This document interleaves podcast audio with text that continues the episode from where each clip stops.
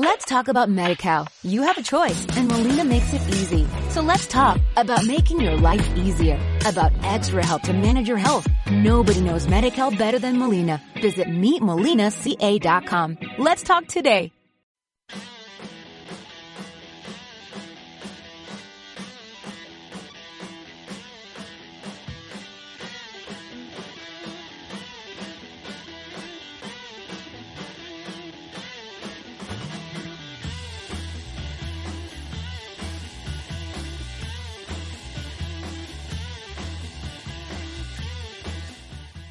Bienvenidos al quinto programa de la segunda temporada de Ondas Mecánicas, ingenieras hasta el infinito y más allá, emitiendo desde UMH Radio con Elia Camacho, Elisa Ruiz y Noelia Manresa y al control de la nave Alberto Losa.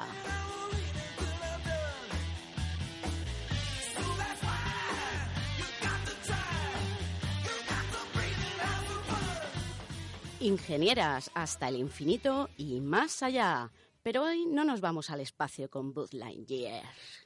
Aunque sí que nos vamos a acercar al infinito hasta casi tocarlo.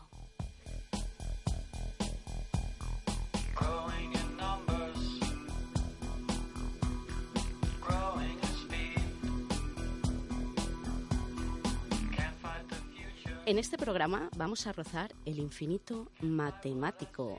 ¡Matemáticas! Esa asignatura que nos acompaña en toda la carrera y más allá. Yo diría que toda la vida. Yo no lo digo, es que lo afirmo. Y mires donde mires, pues las matemáticas nos rodean, te rodean, desde que te levantas y empiezas a contar las horas, pasando porque te, porque te enamoras y cuentas pétalos. Oh, y fíjate cómo nos rodean las matemáticas, que llevamos hasta una vida exponencial. Y ahora que se acerca la Navidad, recibiremos regalos de forma directamente proporcional a lo buenas que hemos sido. Seguro. Bueno.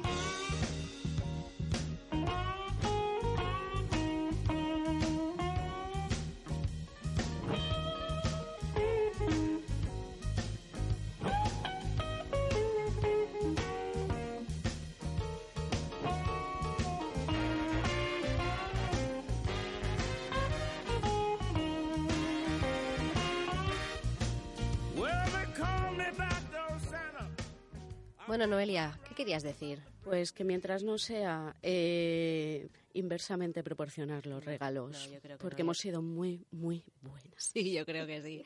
Eso espero. Bueno, como ya sabéis, eh, siempre hacemos un poco de repaso, ¿verdad?, de lo que hemos hecho. De lo que se cuece. Se cuece. Yo creo que hemos puesto, fíjate, hablando de cocer, hemos puesto eh, la calefacción y no el aire acondicionado.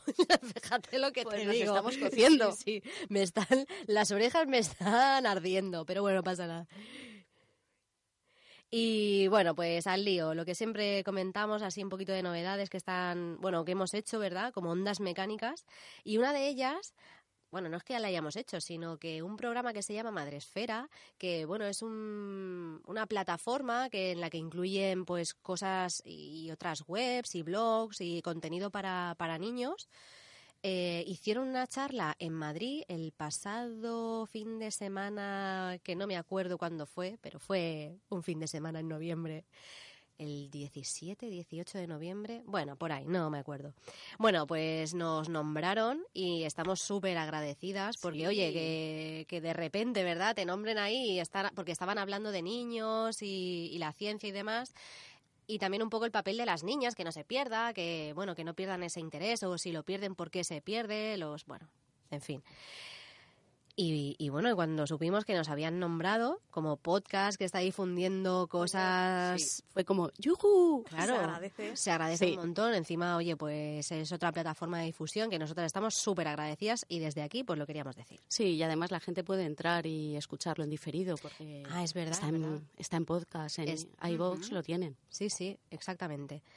Y bueno, no sé, si queréis comentar algo más que habéis hecho todos estos días, venga, que, que animada a la gente, que es viernes. Yo estuve en Vegan Fest también, que es una de las cosas que, que se hacen en las cigarreras. La verdad es que están cada fin de semana hay una cosa. ¿Y que se cocía? Pues mira, se cocían bastantes alimentos veganos y tal. y- ¿Con, con sello bio? ¿Con sello...? Ya, pero sí, la verdad que no, no comí nada de, de allí. Bueno, porque esto viene muy al hilo, porque recordamos que el anterior programa fue Ingenieras Verdes Fritas. Sí. Eh, Nos viene muy bien, me- nos viene muy bien. Sí. ¿Alguna más? ¿Alguna hazaña más Que- que queréis compartir? ¿Alguna obra de teatro a la que hayamos asistido a la vez? Bueno, sí, también he estado en el maravilloso teatro de Alicante viendo Test Yo también. con Luis Merlo. Ah, Es sí, verdad. fue sí. muy buena. ¿A qué sesión fuiste? A la de las, a las seis. ¿A las seis? sí. Ay, pues no ¿No? te vi. Ya, pues ahí estaba yo. Pues una cosa que quiero decir, que la gente es muy mal educada y no apagas los móviles. Y escuché como, no sé si tú te fijaste. Yo escuché papelitos de caramelo, que digo, no sé. Es verdad. Sí, yo también, pero todo el rato. Siempre, sí, siempre, la gente está loca. Papelitos de caramelo, Sí. ¿sabes el ruidecito este Sí, del plástico? de-. Pues eso, bueno, pues yo escuché eso como todo el rato, como 20 minutos, pero bueno. Y luego mucha gente con los móviles ahí, con los tonos del WhatsApp y con llamadas, que yo digo, pero, Pero- chico, Si lo apagas en el cine, ¿cómo no lo apagas en el teatro? y si pagas Ya. 20 euros o lo que sea por ir a una obra de teatro que se supone que ya eres mayorcito y que vas por gusto, que no vas obligado, ¿por qué no te apagas el móvil? Habría que tener una ley de que si te Un lo dejas inhibidor de frecuencia ahí. Si te lo dejas encendido, te tiran un jarro de agua fría por encima. Sí, sí, sí. Pero bueno, eso que nos, nos encantó la, la obra. Hmm. Y bueno, como bien decía Noelia, el título de, de nuestro programa de hoy es Ingenieras hasta el infinito y más allá. Y yo quería comenzar mi sección hablando de la habitación de Fermat, de la película. ¿La habéis visto? Sí. Sí, Vale, pues para la gente que no la haya visto, he traído un pequeño resumen porque es muy buena. Bueno, a mí al menos me gustó A mí mucho. también me gustó mucho. La vi hace muchos años, yo creo que la película es del 2007, estamos ya uh, el 2017, o sea que ha, ha llovido bastante. Pues yo la vi hace poco. ¿Sí? Pensaba que era nueva. no, no, no, Ups. que va, que va. La verdad es que los actores se conservan súper bien. sí, sí Tú te ves de hace 10 años para atrás y dices, madre mía, ¿qué me ha pasado? Bueno, pues eh, la peli va de cuatro matemáticos que los citan, no se conocen entre ellos, ¿no? Los citan ahí en una casa, están cenando, después de cenar se meten como en una habitación Sí. y empiezan a pasar cosas raras, empiezan a tener enigmas que resolver y si la habitación, bueno, si ellos no lo resuelven en el tiempo que tienen, ¿verdad? Van cogiendo. Va encogiendo la, la habitación. Entonces es un poco, pues, todo el tema este de misterio, por qué les está pasando eso, si tienen alguna relación entre ellos.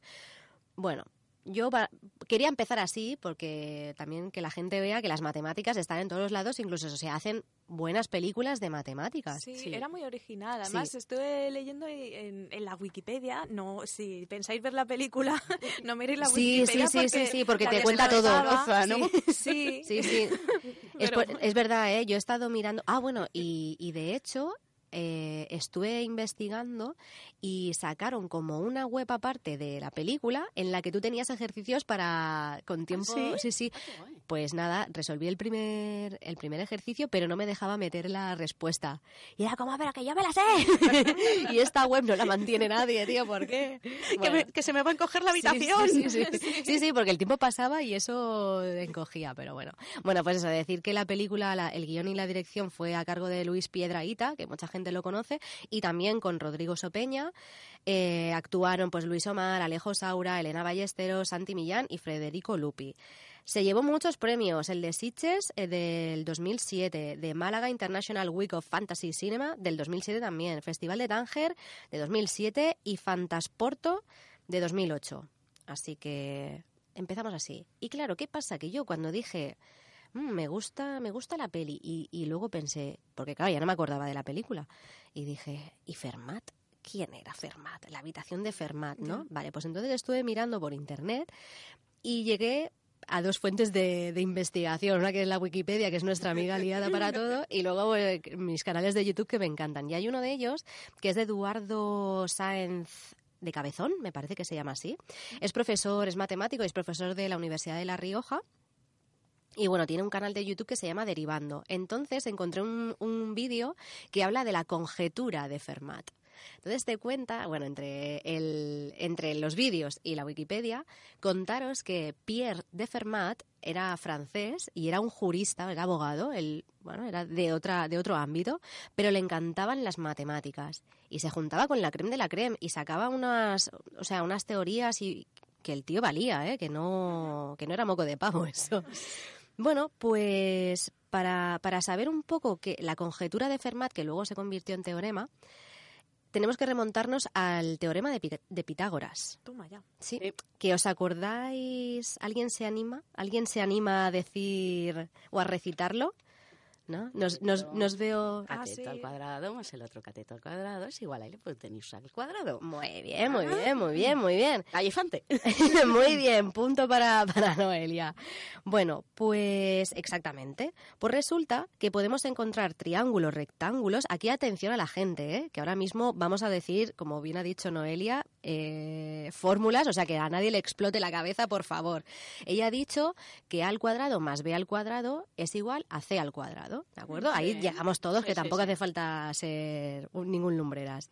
Vale, pues resulta que podemos encontrar triángulos rectángulos cuyos lados sean números enteros y que verifican el teorema, el teorema de Pitágoras. Es decir, muy sencillo, podemos tener 3 al cuadrado, que más 4 al cuadrado son 5 al cuadrado. Y así también, por ejemplo, con 5 al cuadrado más 12 al cuadrado son 13 al cuadrado. Y así hasta el infinito y más allá, como bien dice nuestro, nuestro título de- del programa.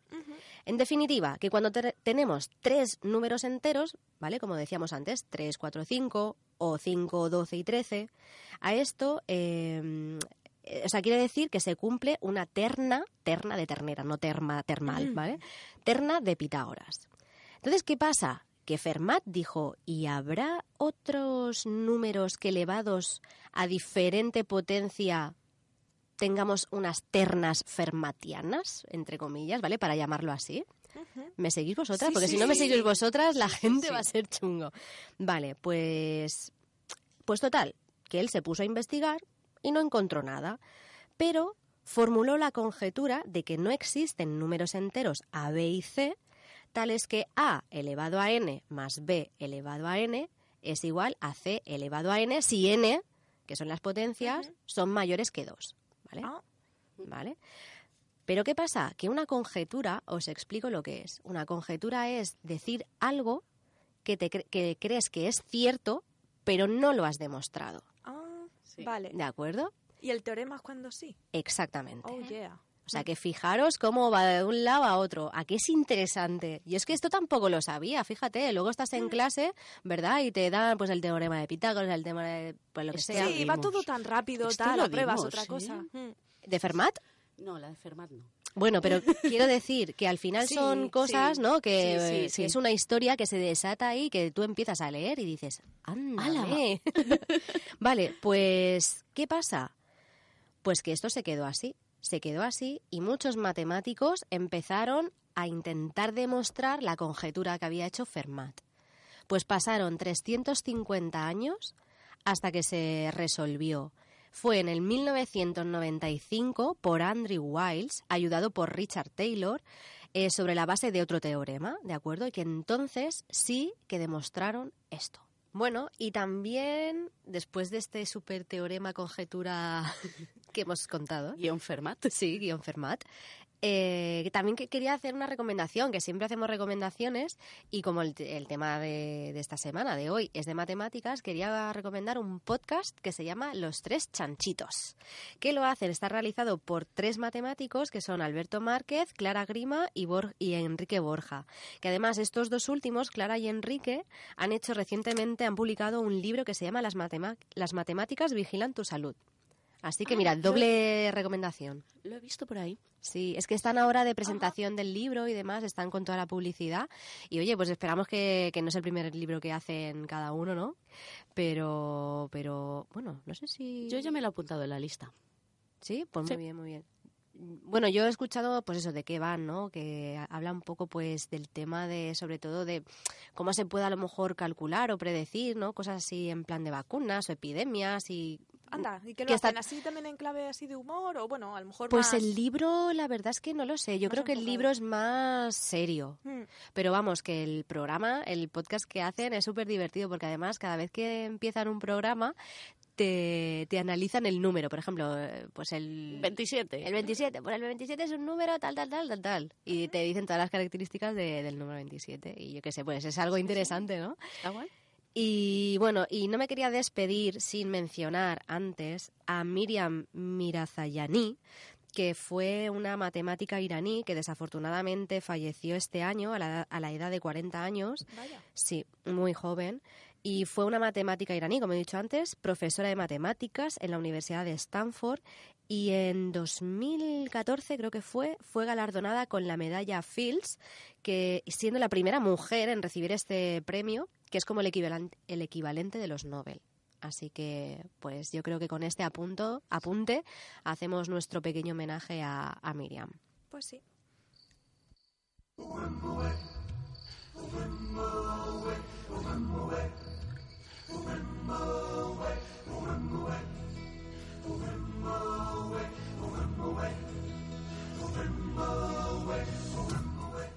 Pues hoy en Nanomundo vamos a hablar de The Simpsons. Esa serie que nos ha acompañado la comida a mediodía durante toda nuestra vida. Sí. Sí, Sí, Es la serie, pues el otro, mira, luego te voy a contar una cosa de March.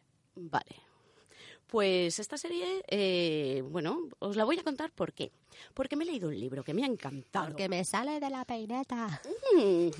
Mira, un libro que me ha encantado que se llama Los Simpsons y las matemáticas, que además os lo he traído aquí, veis que parece que le ha pasado un camión por encima. Eso es que lo has Eso utilizado. significa que me ha encantado el libro. A mí estos libros que están tan nuevitos, estos no gustan. Te gusta destriparlo ahí. Sí, Sí. sí, toquetear. ¿Vale? Es de Simon Singh y es de la editorial Ariel.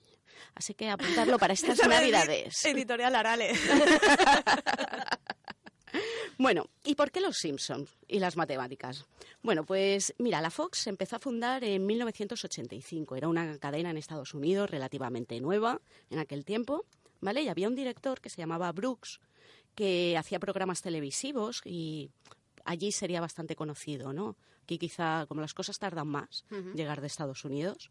Y bueno, quería contar con Matt Groening, que es el de Los Simpsons, eh, para que hiciera unos cortos de animación entre sketches eh, de un show de Tracy Ullman, ¿no? Y bueno, claro, eh, Matt Groening tenía en aquel tiempo una tira cómica que se llamaba La vida en el infierno, que era de un conejo deprimido llamado Binky. Sí, por eso te decía yo antes lo de March. Ah, vale. yo esta tira cómica la verdad es que no la, no la conozco. No, yo tampoco, yo tampoco. ¿Vale? No. Y bueno, pues eh, en principio eh, Brooks lo que quería era esta tira cómica, introducirla y demás. Pero era la criaturita de Matt Groening. Y claro, le costaba desprenderse de ella y cederla. Entonces se cuenta que en la reunión, mientras estaba esperando a que le atendiese, eh, bocetó Los Simpsons. Y cuando entró en la reunión fue lo que le presentó. ¿Vale? Y bueno, empezaron a meter estos sketches eh, dentro de este programa. Eran pues cortitos, unas tiras cómicas y demás. ¿Qué pasa? Que gustó tanto que, claro, la gente esperaba esa tira cómica. Estaba ahí como, ay, los Simpsons. No veía el programa, Simpsons". ¿no? O sea, lo veía por la tira cómica que Se veía ve- luego. Sí, sí, por lo visto tuvo un- una muy, muy buena acogida, ¿no? Y tanto fue así que el 17 de diciembre de 1989 eh, crearon un especial de Navidad que se llamó Sin Blanca Navidad. Era el primer largo, ¿no?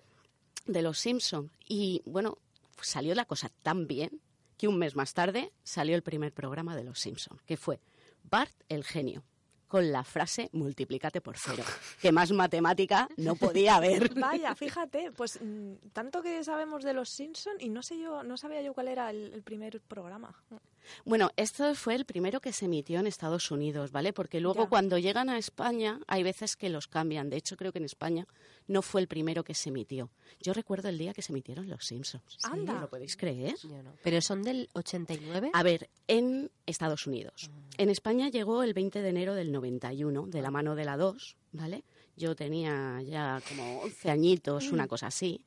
Y me acuerdo que, claro, empezaron a poner la publicidad, unos dibujos, tal, pero los emitían a las 11 de la noche. Sí. Así que imagínate, estábamos todos los niños deseando ver los Simpsons. Además había mucha polémica porque decían que, claro, eran dibujos para adultos. Claro, sí, es que iba a hacer un comentario al Sí, respecto. No había todavía. Yo creo que eh, que yo sepa, Ese que yo haya formato- conocido ha sido la primera vez que unos dibujos, Dibujos- valían para adultos y para niños. Sí, exacto. Que yo sepa. Y luego está Padre de Familia, pero es más para adultos Sí, y pero, y adolescentes. además más nuevo, claro. Sí, sí, sí. Sí, sí. sí. Claro, es mucho más reciente. Yo creo que los pioneros Sí. fueron, fueron los Simpson.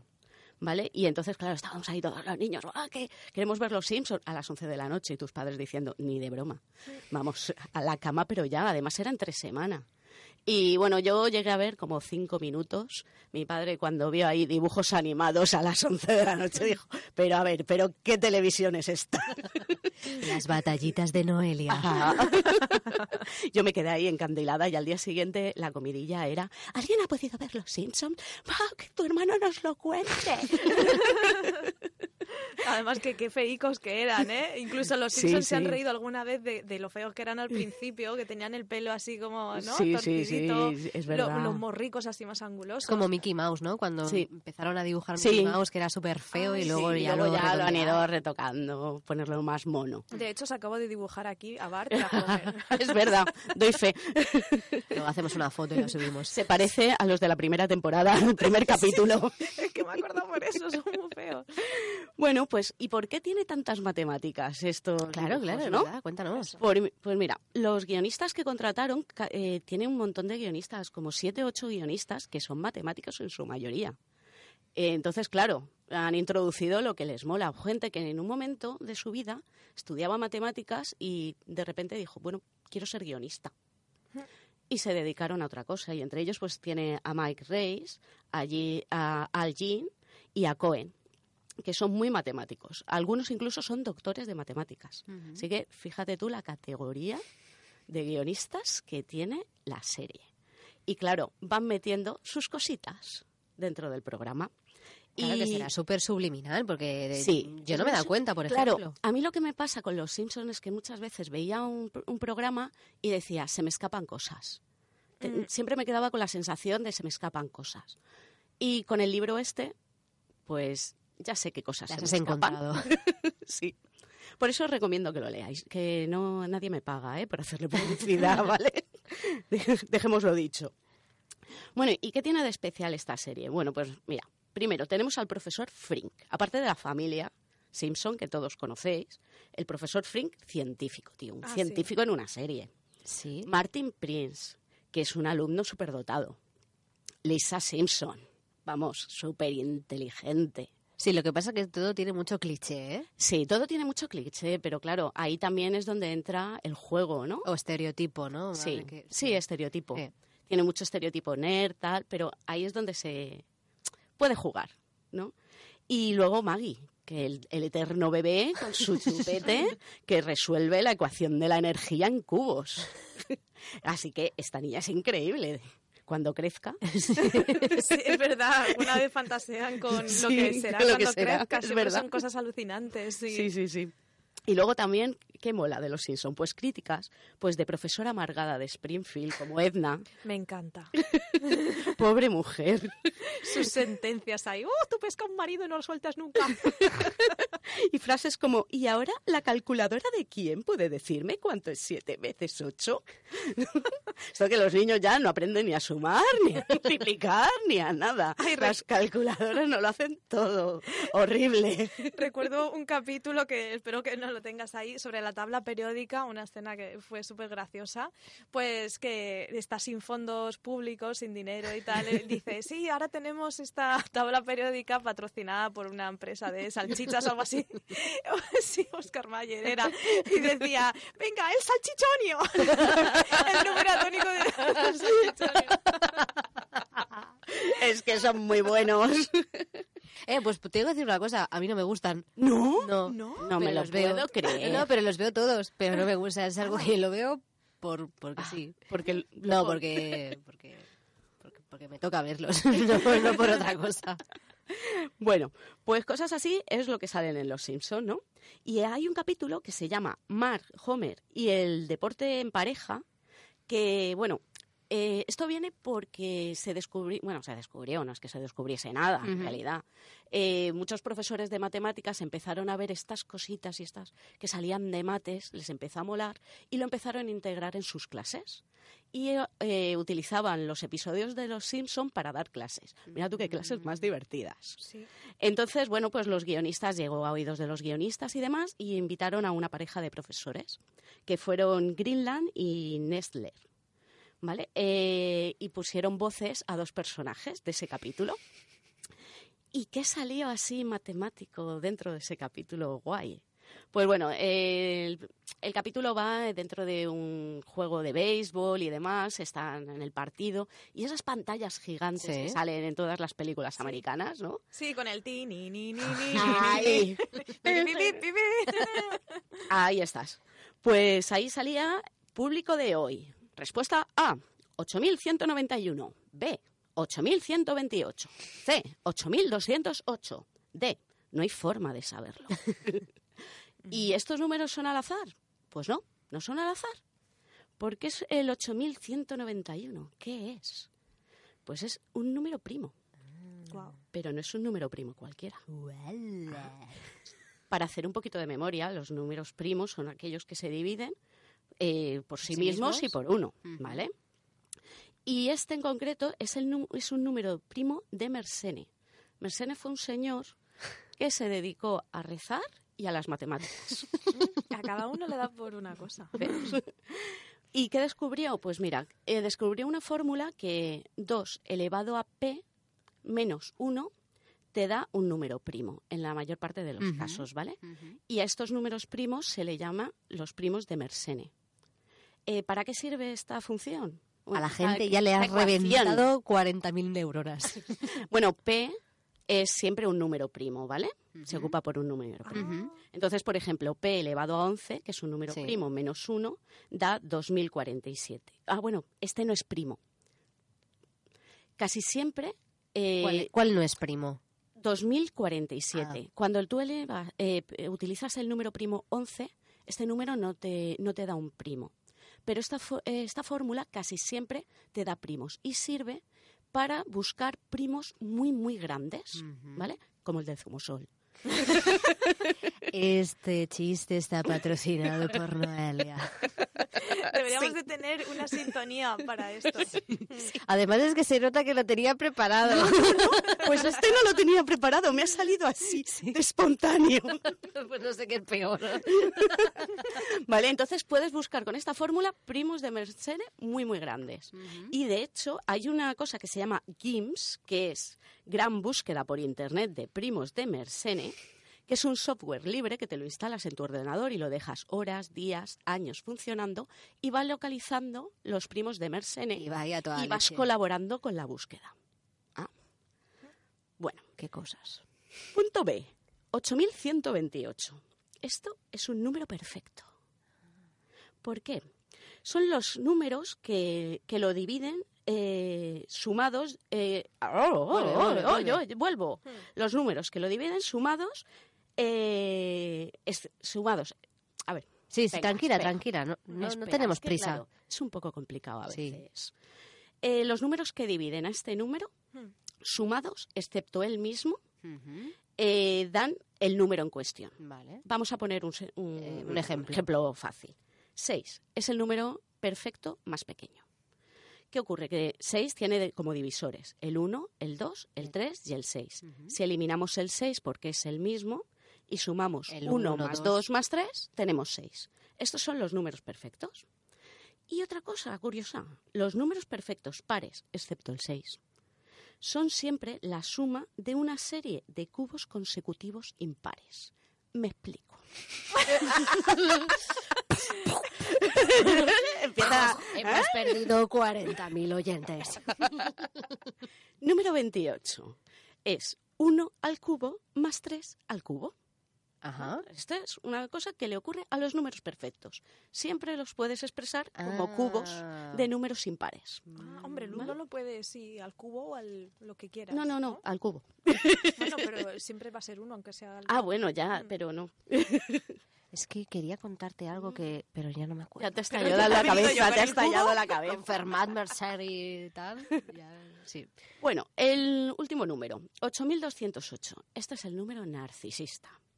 ¿Y por qué? Porque el número es igual a la suma de sus dígitos elevado a la potencia del número de dígitos. Es decir, 8208 tiene cuatro dígitos, ¿no? Sí. Ahí sí. Vale. 8 a la cuarta más 2 a la cuarta más 0 a la cuarta más 8 a la cuarta es igual a 8208. Ajá. Es un número que está obsesionado consigo mismo. Qué Vaya. bonito. ¿Quién habrá llegado a esa conclusión, eh? Fíjate lo que hay que darle vueltas a los números para llegar a todo esto, ¿eh? Sí. Es Sí, que sí, sí, los sí, sí, números sí. son muy divertidos. Yo si este libro hubiese caído con 15 años en mis manos, seguro que hubiese sido matemática. Bueno, nunca es tarde. Mira, estás en la radio. Ya, pero es que no tengo tiempo. ya, eso sí es verdad. Bueno, y, y luego también otras de las cosas que salen pues son chistes matemáticos. Que os puse uno y yo no podía parar de reírme. no sé si os acordáis. Qué miedo. me da. ¿Qué le dice la curva a la tangente? No me toques. Y se parte. Es que le hace gracia. es que me hace mucha gracia. Bueno, y con esto termina Los Simpson. Y ahora os voy a contar sobre otra serie. Futurama. Espera, espera, ¿te puedo decir lo Ay, lo del de pelo? March, lo del sí, pelo de. March. Pues el otro día leí Ah. un artículo en Gizmodo, me parece que era. Que tiene un número primo de oro. casi, casi, casi. Ah, bueno. Bueno, pues haciendo referencia un poco a los inicios del autor de Los Simpson que hacía estos conejitos, pues se inspiró en la coneja madre Ah, y entonces es un poco como que simula que le tapa esas orejas, como son súper grandes Sí, hacia sí, sí. arriba, ¿no? Pues el pelo es como que le va tapando esas orejas. Ah, De gracia. hecho, de hecho creo, porque salieron como imágenes de mm, lo típico que te electrocutas, ¿vale? Así en un, en un dibujo y te sale el esqueleto humano. Pues había una imagen de March, así como electrocutada, y le salía en blanco y negro, como si fuese una radiografía, pero le salían las orejas. Ah, mira. Pues, eh, pues ese era mi apunte del día. Venga, pues cambiamos a Futurama. Futurama, esto eh, se estrenó allá por el... Bueno, se estrenó el 8 de marzo de 1999, que mira tú qué casualidad que nosotras empezamos el programa un 8 de marzo. Es verdad, Esto- es verdad. es esto tiene verdad. algo de los inicios, de los inicios, de ¿eh? los inicios Sí, de las sí. mecánicas. Exacto. Sí, pues esto se juntaron Groen y David Cohen, que es uno de los eh, guionistas de Los Simpson, y dijeron, pues vamos a crear una de ciencia ficción, ¿no? Que nos mola. Y crearon Futurama. Empezaron con ello en el 96, pero hasta el 99 Ah. no se estrenó. Ostras, es que para mí es como 99 en súper- Estados como Unidos. súper reciente, pero es verdad, es que tiene ya más años Sí, sí, sí. la piqué. Sí, ¿y qué tiene de especial esta serie? Bueno, pues Fry, que es el, el protagonista, digamos, de la, ferie- de la serie, eh, queda criogenizado en el año 2000, justo un poquito antes de las campanadas, ¿no? Y era un repartidor de pizza. Y bueno, he revivido mil años después y nada, les tenía una emoción de ¿qué voy a ser? ¿A qué me voy a dedicar ahora? Porque mi vida era un repartidor de pizza. ¿Y qué vas a ser? Pues nada, te ponen un chip y eres un repartidor intergaláctico de paquetes en Planet Express. No, A mí, lo ves, Futurama sí que me gusta. me encanta, a mí me Fíjate, encanta. Pues a mí nunca ¿No? me ha llegado a cojar. Ah, yo las tengo todas en original. Vaya. Flipa. No sabíamos, no conocíamos esa faceta tuya. La casa del tesoro, tengo un cuarto de tesoros. Bueno, pues, ¿qué tiene de especial esta serie? Pues mira, tiene el, profesor Hoover, que es un es familiar de Fry, muy, muy alejado ya, ¿no? Además tiene 170 años y siempre está con inventos locos, que molan un montón. Luego el doctor Zoiber, ¿eh? ¿te suena de algo, Eli? que nada, hace de langosta, bueno, hace de langosta, es como una langosta, básicamente, hace de, de doctor, más bien. Lila, apunte, sí, apunte. Lila, que es una cíclope, que tiene amordisquitos. Oh, adoro a mordisquitos. Sí. Y luego Bender, que mola un montón, que es un robot y que piensa en matar humanos, como buen robot. Y en beber cerveza. Sí, también. Y que, que, que, que, que, que, que, que, flipa con, con los imanes. Si le, si- No, claro, porque se vuelve un poco loco. Claro. Por eso, por eso que es Sí, como su sí, sí, sí. kriptonita, Ah, ¿no? el, el imán. Pesa mi culo metálico. bueno, ¿qué tuvieron que salvar aquí? Claro, como van a repartir paquetes, pues tienen que salvar el tema. ¿Cómo van a hacer estos viajes intergalácticos en el tiempo, con un- en un tiempo razonable y demás? Pues nada, se sacaron de la manga que para viajar más rápido, los científicos en el año 2208 aumentaron la velocidad de la luz. Y así queda justificadísimo. ¿Vale? Eh, uno de los programas, creo, el tercero, eh, viene Bender, invita a Fry a su casa y hay un felpudo que pone 10 hogar, 20 dulce, 30 go to 10. ¿Y qué es? Basic. Programación basic. Hogar, dulce, hogar, dulce, hogar, dulce. Ah, vale, sí, lo has dicho como de toda la vida. Hemos dado basic, ¿no os acordáis ya? Mola un montón.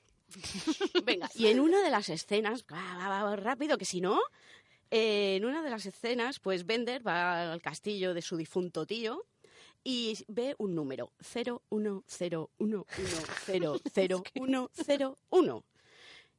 Y ese número se queda reflejado en el espejo. Ese número reflejado en el espejo es 1010001. Y cuando lo pasas ese número a decimal, lo que ocurre es que ves el 666. Por eso puso cara de susto. Claro, es el número de la bestia binaria. y luego te encuentras muchas escrituras alienígenas dentro del programa, ¿vale? Que si las coges, con cifrado por sustitución, lo trasladas al inglés y obtienes las frases. Y esto es posible, doy fe. No lo he hecho con Ah. Futurama, pero lo he hecho con el Hobbit y las runas. Y llegué a escribir un diario en rúnico. ¿Qué dices? Sí, soy muy friki, lo sé. Que has, hoy escrito, día- espera, espera. Sí, sí, con 15 años yo me leí el Hobbit, me flipó, descifré las runas y empecé a aprendérmelo y escribía mi épico. diario en rúnico. Esto se merece un aplauso, Sí, por favor. Esto es lo que hace grande a la radio. Bueno, y Yo ya creo que eso fue de tomarte los ponches que te daba tu madre.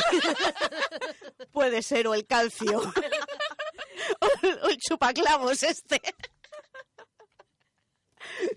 Y ya por último, solo comentar que estuvimos hace unas cuantas semanas en el Fantaels, que viene al hilo de series y demás, y nos contaban temas de ciencia ligados a, la- a las películas, a la ciencia ficción. Y nada, tres tíos muy grandes dieron una charla que nos encantó. bueno, uno cada una. Sí, sí, sí, una charla cada uno. Que fue Francisco Guardiola, Naum Méndez Chazarra y Daniel Torregrosa. Cada cual mejor. Sí, vamos. sí, la verdad es que fueron súper interesantes. Sí. ¿eh? Y, mm, mezclaban a eso, pues por ejemplo, es posible, ¿no? Que Superman pudiese Sí, ver, ver- con los rayos láser de, de los ojos, bueno, de los ojos. será a el de través- ¿Podía ver el sujetador? No. Ah, Es imposible. También eh, el otro chico, Naum, habló de los diferentes planetas, de la guerra de las galaxias, Sí. y sería posible encontrar alguno en algún sistema o tal. Sí. También súper interesante. Y bueno, de hecho, Daniel un montón de películas, Sí. sacó un montón de cosas. Estuvo genial. el primero creo que es físico, ¿verdad? Sí, físico, geólogo y... mm, El segundo es geólogo y el tercero Químico. químico. Ujú. químico. Sí. Así que, bueno, pues nada, y además que los conocimos y... Sí, sí, muy simpáticos. Yo he hecho la China para el año, el año que viene, para el Fantaels, eh, que Futurama da mucho de sí. Sí, pero ya de- depende si quieren cine o series, claro. No, pero tienen pelis. Vale. Ahí lo dejamos.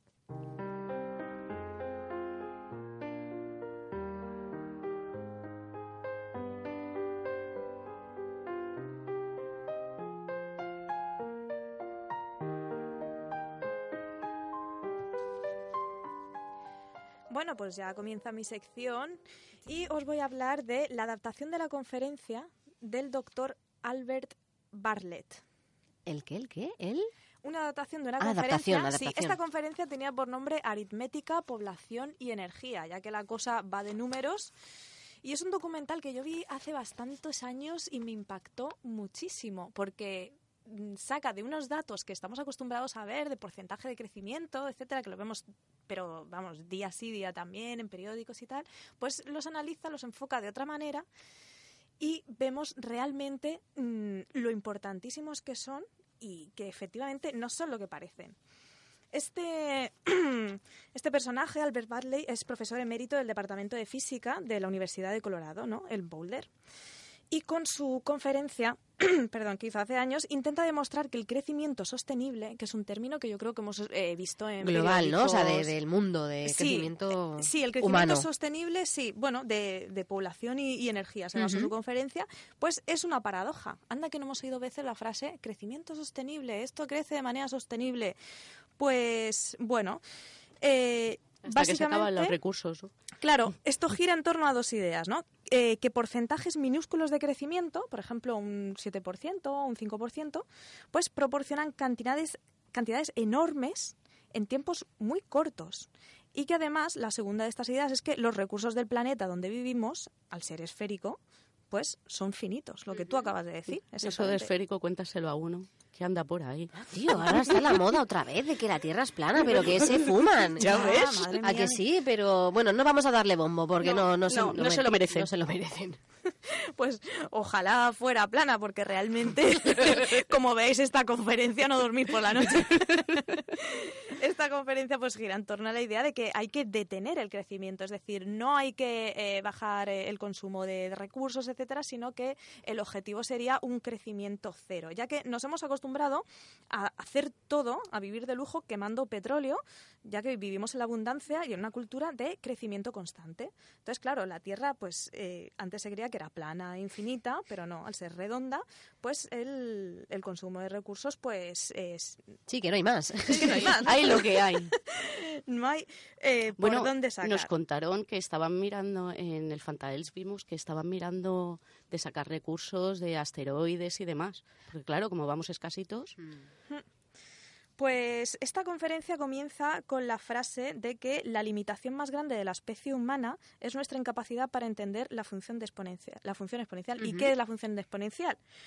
Pues es una función matemática que escribe eh, algo que crece a un ritmo continuo. Por ejemplo, un 5%. Pues el 5% es una cantidad fija, siempre es 5, y el tiempo también es fijo, ¿no? Sería un año. Entonces, Claro, o sea, tú partes de 100 y al año siguiente pues eh, tienes eh, 105, ¿no? Pero claro, si nos dicen un 5%, pues mentalmente decimos, ah, pues qué poco, ¿no? Un 5%, pues eso no es nada. Entonces es interesante enfocarla de otra manera y ver qué tiempo es el necesario para que se duplique. Eso es lo que se llama el tiempo de duplicación. Bueno, pues ¿sabéis cómo se saca eso? Se saca dividiendo 70 dividido el porcentaje. Por ejemplo, 70 entre 5, 14. Es decir, algo que crece al 5% en, en, en 14 años es el doble. Ajá. ¿Y de dónde viene ese 70? Pues es el logaritmo natural de 2. Ahí lo dejo. Porque yo los logaritmos siempre los he odiado mucho.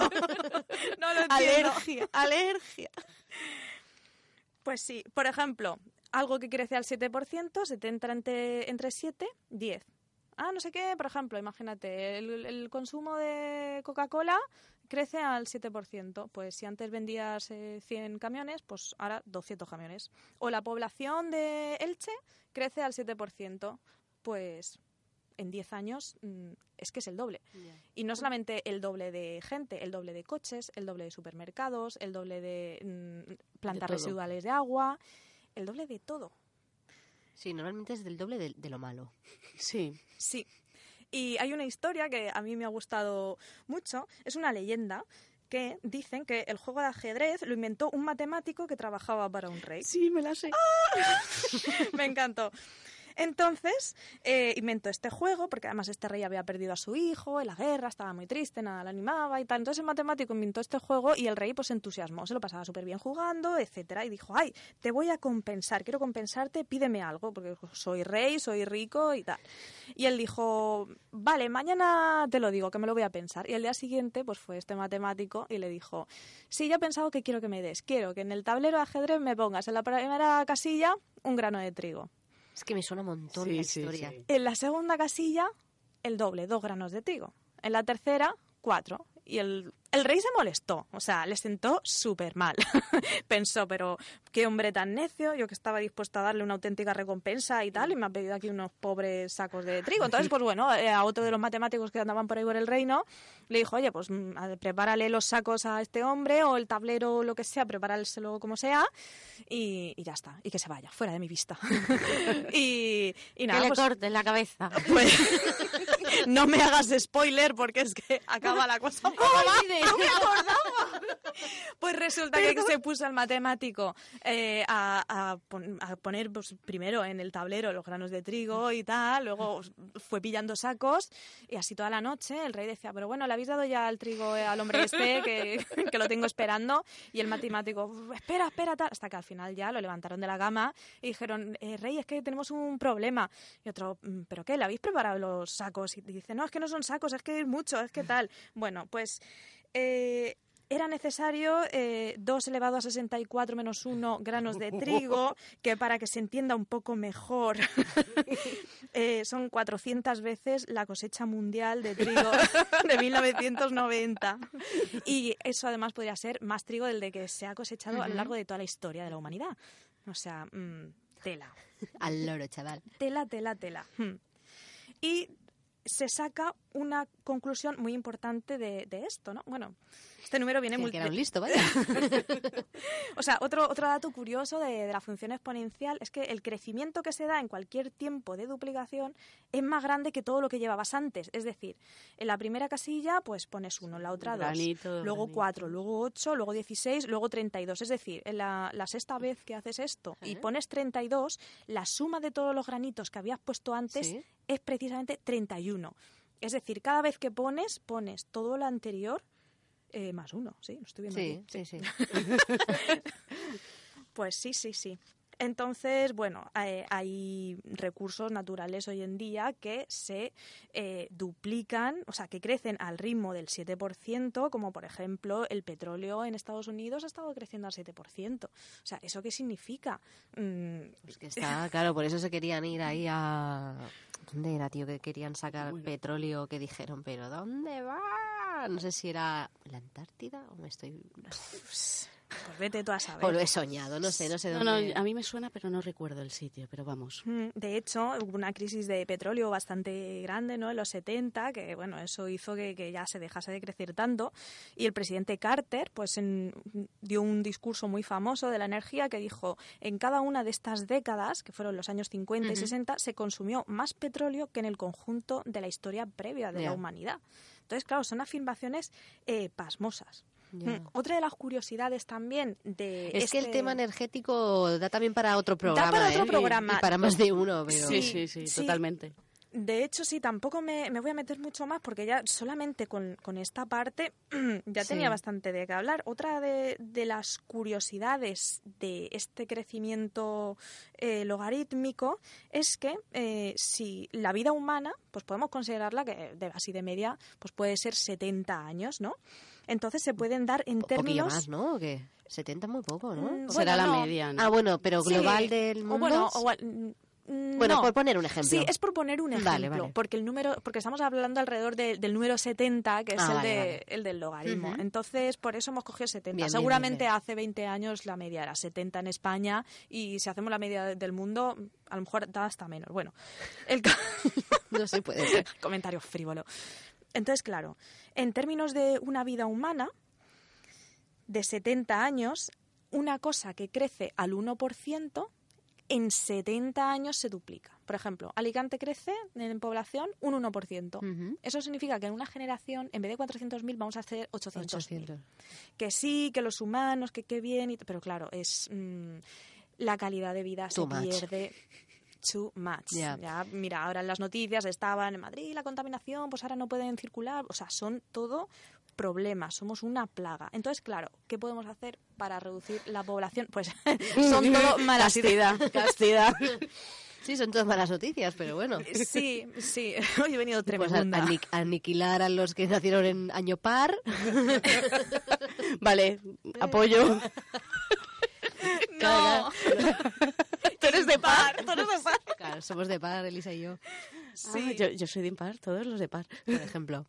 Sí, entonces, bueno, las soluciones pues, son eh, guerras, epidemias, enfermedades, tal, que es realmente lo que va a pasar al no ser que no solamente nos quedemos a crecimiento cero, sino que empezam- empecemos a, a disminuir la población, que tampoco está tan mal, porque de hecho, eh, por ejemplo, en verano del 86 dijeron las noticias que la población mundial había alcanzado los 5.000 millones de personas, que ahora vamos por los 7.000, bueno, 7.000 hace unos años, ahora estaremos 8.000 a lo mejor, no sé y que crecía a un ritmo de 1,7% anual. Que dices, ah, 1,7. Qué poqui- poquito. Qué poquito, qué poquito, ah, qué poco. Bueno, pues el tiempo de duplicación son 70 dividido 1,7, 41 años.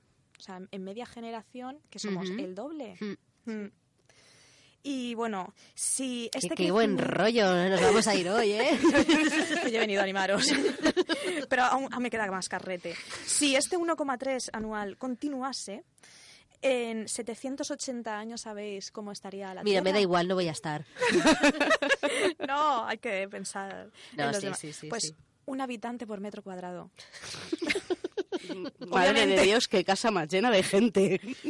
Claro. A ver, nos estamos riendo, pero no Sí, tiene sí, gracia. no tiene Sí, gracia. claro, o sea, nos estamos riendo, pero además en esta misma conferencia se dice que, mira, voy a leer la frase literal, bien podemos sonreír ante esas cifras, Claro. pero sabemos que no podrán darse, o sea, antes...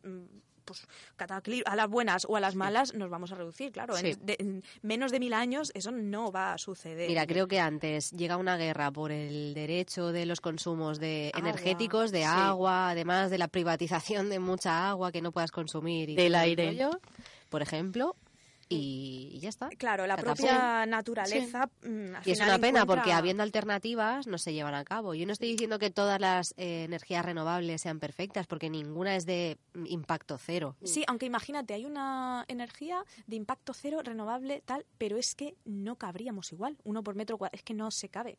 O sea, no hay que crecer. La naturaleza es muy sabia. Seguro que envía alguna pandemia, epidemia o cualquier cosa. Sí, algo bonito para Navidad. Hombre, esperemos que no sea estas navidades. Sí, y por último, ya no me voy a meter en, en temas energéticos y tal, que lo vamos a dejar, si os parece, para otro programa, porque es un tema muy pues sí, interesante. sí, sí. Sí, la verdad es que sí. Sí, en, este, en esta conferencia también eh, ponen un ejemplo que de bacterias. Si metemos en una botella una bacteria, las bacterias, bueno, se, du- se multiplican Reproducen duplicándose. exponencialmente. Mal que lo he dicho. Pero bueno, me habéis entendido, ¿no? Una bacteria eh, se divide en dos y las dos se dividen a su vez en, En dos, dos, y sí. tal, así, así, así. Eso tiene un nombre, pero no sé cuál es. Duplicar. Ah, y un nombre, partición. sí. Ah, Bipartición. Sí, ¿Sí? yo no me la juego. No, no, no lo sé, no lo sé. Me la juego. Vale. Vale. Sí, tiene una segunda palabra. Pues sí. Entonces, imagínate que hemos puesto esa botella con una bacteria a, la- a las 11 de la mañana. Bueno, pues cuando, o sea, y cada minuto se divide en dos. ¿La bacteria luego- o, la, o la- o la célula? Me he quedado ahí. Perdón. Bueno, un pensamiento en voz alta. cuéntanos un chiste. Ha sido un pensamiento en voz ¿Qué alta. le Lo dice una siento. bacteria a otra? eh? bueno, entonces la ponemos eh, a las 11 Sí. y se van dividiendo en dos, en dos. ¿A qué, si la botella se va a llenar a las 12? Hasta el tope, ¿no? Dices. Sí. Si a las 12 ya está hasta los topes, ¿en qué momento la botella está medio llena? Pues ese momento es a las 11 y 59 minutos. Toma. Porque claro, si se divide en dos, en dos, en dos, en dos, pues justo el minuto antes de multiplicarse por dos estaba medio vacía y dos minutos antes estaba un cuarto. Entonces, claro, si fueras una bacteria que tú estás ahí en la botella, ¿en qué momento empiezas a darte cuenta de que se te va a acabar el espacio? A menos tres minutos. Ya, ya, Claro. ya, ya. A menos tres minutos, ¿cuándo está? Ah, sí, está lleno al 12,5%. O Pero, sea, ¿y tiene eso- más de la mitad libre. ¿Y esto tiene alguna relación con también ¿Con con... el número 70? No, no, con... Iba a decir una tontería. No. Pues no, no, no, que si está relacionado con la evolución también de la población. sí, lo que pasa que nosotros... Pero eh, nos daríamos cuenta antes, ¿no? No al No, minuto, al minuto. 3, ¿no? no. Ya, bueno... Nos faltan tres. mm, Espero. Ahí vamos, sí, pero, pero claro, es- no deja de ser un crecimiento exponencial. Lo que pasa es que, claro, aquí es eh, cada minuto cuando se multiplican por dos. Vaya, vaya, vaya. Pues sí, sí, sí, sí. Y de hecho, si cuando ya a las 12 en punto se ha llenado la botella, de repente sale un descubridor, ah, mira, he encontrado tres botellas nuevas. ¿Cuánto tardan en llenarse? Pues dos minutos, porque a las 12 la una está llena, a las 12 y un minuto la una y la dos están llenas, y a las 12 y dos minutos ya la botella inicial más las tres nuevas, o sea, las cuatro, están llenas ya. Esto es muy fuerte.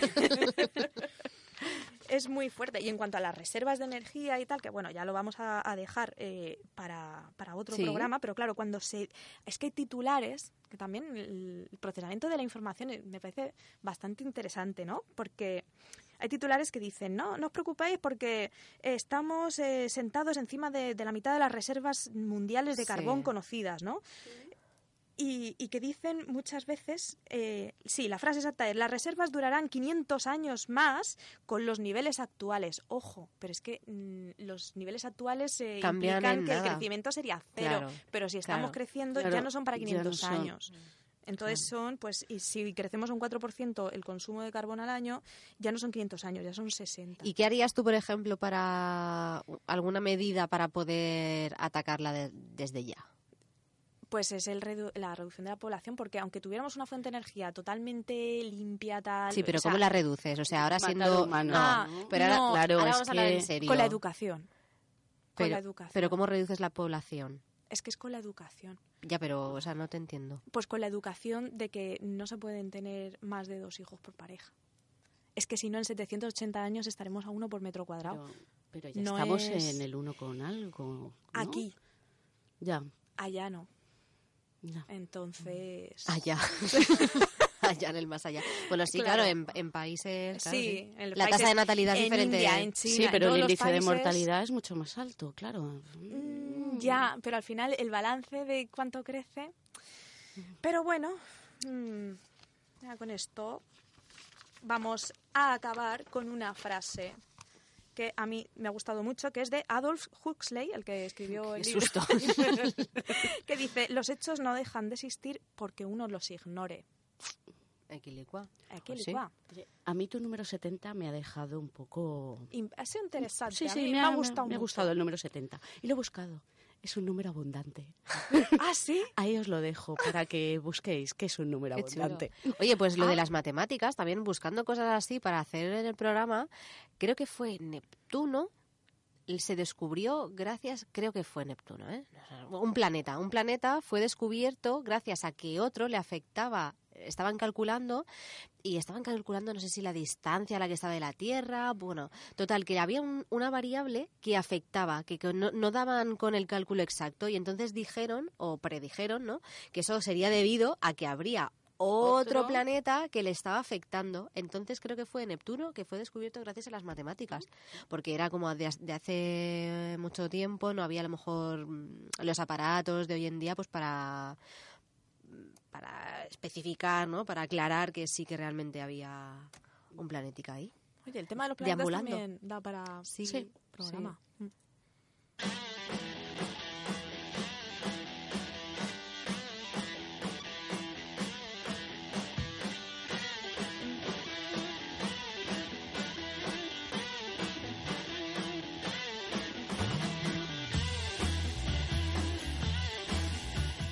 Pues esperamos que os haya gustado este programa una infinidad. Y como el próximo programa habremos sumado un año más, vamos a hablar de la vejez y contaremos con una invitada especial.